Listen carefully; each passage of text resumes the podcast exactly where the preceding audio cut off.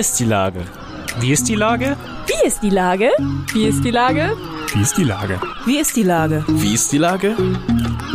Der fast tägliche Podcast mit Lars Meyer. Wie ist die Lage? Unser fast täglicher Podcast als Kooperation von der Mopo und der Gute-Leute-Fabrik spürt tagesaktuellen Fragen nach. Seit 2020 kommen prominente Lenker und unbekannte Denker, also Barkeeper, Bäckerinnen oder Bürgermeister, knapp 15 Minuten zu Wort. Die Auswahl ist rein subjektiv, aber immer spannend und überraschend. Mein Name ist Lars Meyer und ich rufe fast täglich gute Leute aus Hamburg an. Unser Werbepartner, der das diese Woche möglich macht, sind die Second-Hand-Kaufhäuser der Stadtreinigung Hamburg von Stielbruch. Hamburgs größte Schatzkisten in Wandsbek und Altona stehen in den Startlöchern für die Außensaison, zum Beispiel mit einer großen Auswahl an Fahrrädern für Touren ins Hamburger Umland. Vorbeischauen, stöbern und seinen Schatz finden. Das war Werbung. Herzlichen Dank. Heute befreie ich den Bundestagsabgeordneten und Landesvorsitzenden der FDP, Michael Kruse. Ahoi, Michael. Moin, Lars, wie geht's dir?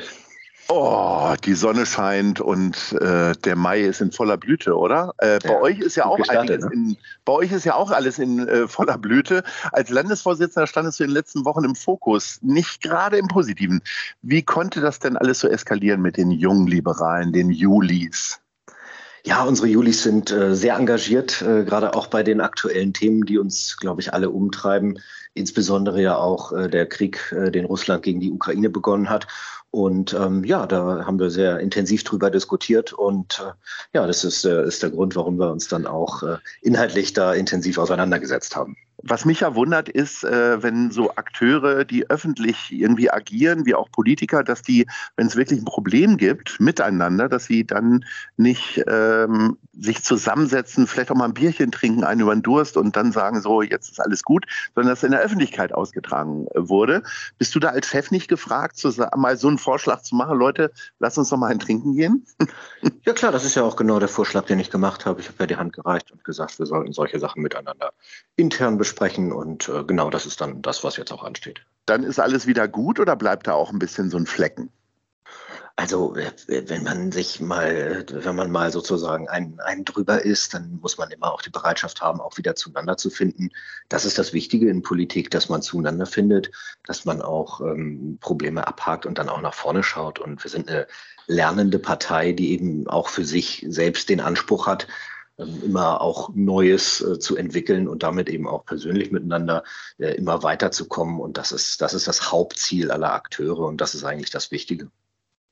Abgesehen von den Streitereien in der Partei, du bist jetzt seit etwas über einem halben Jahr Bundestagsabgeordneter äh, für die FDP.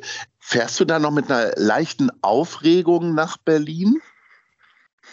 Nee, Aufregung ist es nicht, sondern ähm, vor allem seit Russland den Krieg gegen die Ukraine gestartet hat, ist es ähm, eine große Verpflichtung, äh, die wir alle haben. Ich bin ja energiepolitischer Sprecher meiner Fraktion und wir haben gerade mehrere Gesetze in Anbahnung oder schon beschlossen, um im Energiebereich schnellstmöglich unabhängig von Russland zu werden und auch die Zahlungen an Russland ähm, zu reduzieren und dann irgendwann auch äh, so schnell wie möglich einzustellen. Und deswegen ist Aufregung schon gar keine mehr dabei, sondern äh, die Gewissenhaftigkeit, auch jetzt in schneller Zeit richtig gute Gesetze zu machen, weil davon hängt sehr viel ab, auch für die Menschen in der Ukraine. Und deswegen habe ich einen großen, sehr wichtigen äh, Arbeitsbereich, in dem ich viel gestalten kann. Und das mache ich mit großer Freude und auch mit sehr viel Herzblut im Moment. Jetzt ist es ja so, hat Olaf Scholz in seiner äh, fast historischen Rede angekündigt, 100 Milliarden mehr äh, für den Verteidigungshaushalt, also obendrauf noch. Aber diese ganze Energiepolitik, die war dann doch alles ein bisschen zögerlicher und zurückhaltender. Hätte man diesen Tanker nicht schneller wenden können? Weil am Anfang hieß es, nö, wir machen das jetzt so weiter. Hat sich auch sehr viel Kritik aus dem Ausland natürlich reingeholt. Und jetzt scheint es ja doch irgendwie auf dem Weg zu sein, dass man so ein bisschen zumindest eine Unabhängigkeit schafft von Russland Vielleicht aber jetzt aber auch auf der anderen Seite eine Abhängigkeit dann wieder von den falschen Leuten, also Stichwort Saudi-Arabien. Ja, also es gibt hier einfach kurzfristige und mittelfristige Sachen. Ne? Kurzfristig ist es wichtig, dass wir die äh, Importe, die im Energiebereich aus Russland so weit runterdrücken wie möglich. Das heißt, wir werden noch in diesem Jahr ähm, das Öl äh, komplett ersetzen äh, durch Öl von anderswo. Ähm, Kohleembargo ist schon beschlossen. Beim Gas wird es etwas länger dauern, aber auch da ist es wichtig, schnell jetzt Alternativen zu schaffen.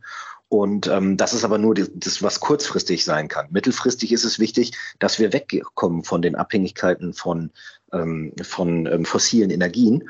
Und ähm, da kommt es eben genau darauf an, dann jetzt auch die Erneuerbaren äh, sehr stark auszubauen. Deswegen verhandeln wir all das, sowohl die kurzfristigen Sachen, zum Beispiel LNG-Import-Terminals im Norden Deutschlands soll es ja jetzt geben, und mittelfristig dafür zu sorgen, dass wir so viel Erneuerbare haben, dass wir überhaupt gar nicht mehr äh, in diesem Bereich noch große Importe vornehmen müssen. Jetzt ist ja so, das ist ja eine äh, weltbestimmende Situation, die da auch immer wieder im Bundestag diskutiert wird. Vor den Wahlen werben ja die äh, zukünftigen Bundestagsabgeordneten immer sehr damit, dass man auch Hamburg-Themen irgendwie vertritt. Wie viel Zeit für Hamburg-Themen hast du denn jetzt gerade, um die in Berlin zu diskutieren oder nach vorne zu bringen?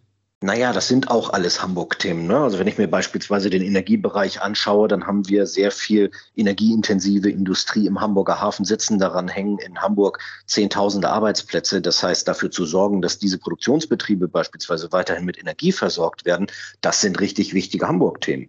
Und auch in anderen Bereichen, ich sitze ja neben dem Energieausschuss, auch im Verkehrsausschuss, ähm, auch in diesen Bereichen passiert ja eine ganze Menge. Ist vielleicht im Moment nicht so im Fokus der medialen Öffentlichkeit, aber wir gucken ja, dass wir Brückensanierungen machen. Wir bringen das Thema Kühlbrandbrücke voran, also Neubau für die Kühlbrandquerung. Da sind jetzt auch Gelder im, im Bundeshaushalt eingestellt ähm, für die Planung. Also wir bringen viele Hamburger Projekte voran und äh, häufig lässt sich das gar nicht so äh, stark voneinander trennen, die Bundesthemen und die Hamburger Themen, sondern die gehen Hand in Hand.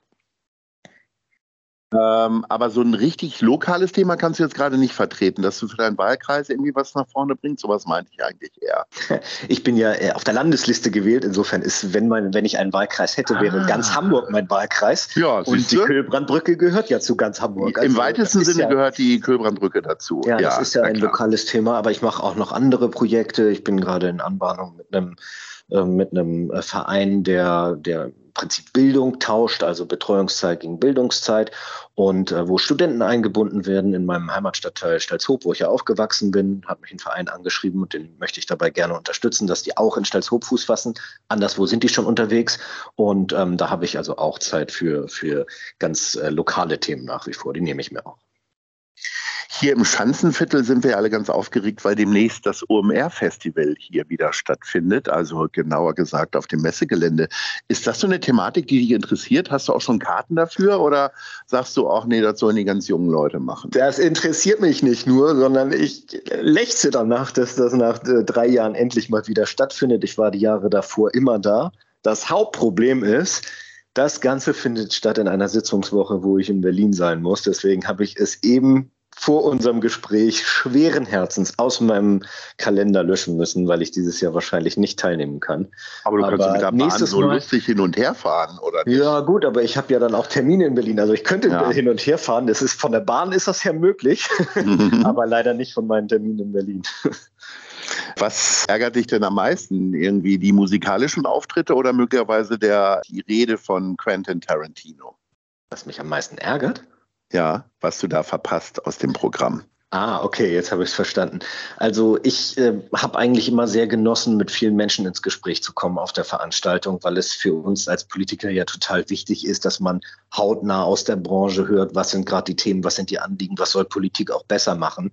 Und da ist für mich zwei Tage OMR immer so gewesen, dass ich danach ein Jahr gute Ideen hatte für die politische Arbeit. Und das, ähm, das ist eigentlich das, was ich da verpasse. Und das ärgert mich am meisten, dass ich das verpasse. Nun ja, aber die kommen ja wieder im nächsten Jahr und dann bist du ganz bestimmt mit dabei. Wie äh, guckst du denn, es ist ja gerade, läuft ja jetzt die Hamburger Europawoche wo junge Europäerinnen und Europäer äh, über Perspektiven diskutieren. Ähm, ist das etwas, wo man dann als Politiker sozusagen dann auch noch drauf guckt, äh, aktuell oder sich eher die Ergebnisse? Also wie sehr kannst du eigentlich tatsächlich an solchen öffentlichen Meinungsaustauschen dann teilnehmen, also auf so Messen gehen und so, wenn es nicht gerade die OMR ist? Ja, also das ist zunächst mal extrem wichtig und ich habe auch jetzt in den letzten Monaten nochmal festgestellt, ich meine, wir haben irgendwie alle miteinander als Gesellschaft zugelassen, dass sowas wie ein Brexit stattfindet. Wir mhm. haben irgendwie auch, ich meine, wir haben nicht drüber abgestimmt, aber ähm, es, es wurde von hier aus äh, kritisch betrachtet, aber es hat ja zu nichts geführt. Wir haben, äh, wir haben zugelassen, dass die EU das größte Friedensprojekt auf diesem Kontinent, dass das diskutiert wird äh, wie, wie eine Vereinigung, die nur noch irgendwie Gurkenkrümmung äh, bestimmt. Und da meine ich, hat, zeigt ja auch gerade diese aktuelle Zeit, wo in der Ukraine unsere europäischen Werte verteidigt werden, dass äh, Europa das wichtigste Projekt auf diesem Kontinent jemals ist. Und deswegen ist es auch so wichtig, dass junge Menschen sich bei einer Europawoche früh damit auseinandersetzen. Ich merke jetzt gerade als Bundestagsabgeordneter, ich war im Gespräch mit dem stellvertretenden Energieminister der Ukraine, der war in Berlin. Ich habe den stellvertretenden Außenminister von Polen getroffen, den äh, spreche ich diese Woche auch nochmal. Ähm, das sind diese Verbindungen, man kann den Wert dieser Verbindung, freundschaftlicher Verbindung in Europa, den kann man gar nicht hoch genug schätzen. Und gerade diese Zeiten zeigen uns, dass dieses Projekt das wichtigste Projekt auf unserem Kontinent ist. Und dafür sind genau auch äh, konkrete Erfahrungen für junge Menschen sind dafür super wichtig. Lieber Michael, wir sind äh, am Ende unseres Gesprächs äh, bei der Top 3 angelangt und äh, da geht es um Einzelhandel im Allgemeinen, beziehungsweise wo gehst du denn jetzt am liebsten so einkaufen? Wo freust du dich drauf, auch wieder äh, quasi ohne Maske wieder reinlaufen zu können, ganz aktuell in dieser Woche? Sag mir mal Platz 3. Platz 3 wäre Suit Supply in der Innenstadt. Mhm. Platz 2. Platz zwei ist äh, ganz allgemein und äh, mit viel äh, Möglichkeiten das Alstertal Einkaufszentrum, was ja bei mir hier im Alstertal in der Nähe ist. Ja. Und eins. Eins ist bei mir äh, E von Daniels in Altona, wo man super gute persönliche Beratung bekommt und auch immer noch ein Käffchen dazu. Was ist das bitte für ein Laden? Das ist ein Laden, wo es, äh, wo es äh, Herrenmode gibt, aber auch für Damen ist ein bisschen was ah, dabei. Okay. Schicke Anzüge, aber auch Freizeitkleidung, schicke Freizeitkleidung schicke Sachen für Business-Formate. Also wenn man ein bisschen professioneller unterwegs ist, dann äh, kann man da gar nichts falsch machen. Gut, dann will ich vielleicht auch demnächst mal professionell werden und da hingehen. Ich habe 15 Jahre in Altona auch deine Größe dabei. Das, ja, vielen Dank, vielen Dank, vielen Dank nochmal. Lieber Michael, ähm, ich wünsche dir äh, vor allen Dingen, dass ihr den Unfrieden bei euch in der Partei irgendwie widerlegen könnt. Vor allen Dingen aber auch, dass du daran teilhaben kannst, dass Europa demnächst wieder äh, ein bisschen mehr Ruhe hat und weniger hohen Blutdruck im Allgemeinen. Äh, in diesem Sinne wünsche ich dir äh, ein gutes Bestreben, schönen Sommer und Ahoi. Danke, wünsche ich dir auch alles Gute. Eine Produktion der Gute-Leute-Fabrik in Kooperation mit der Hamburger Morgenpost.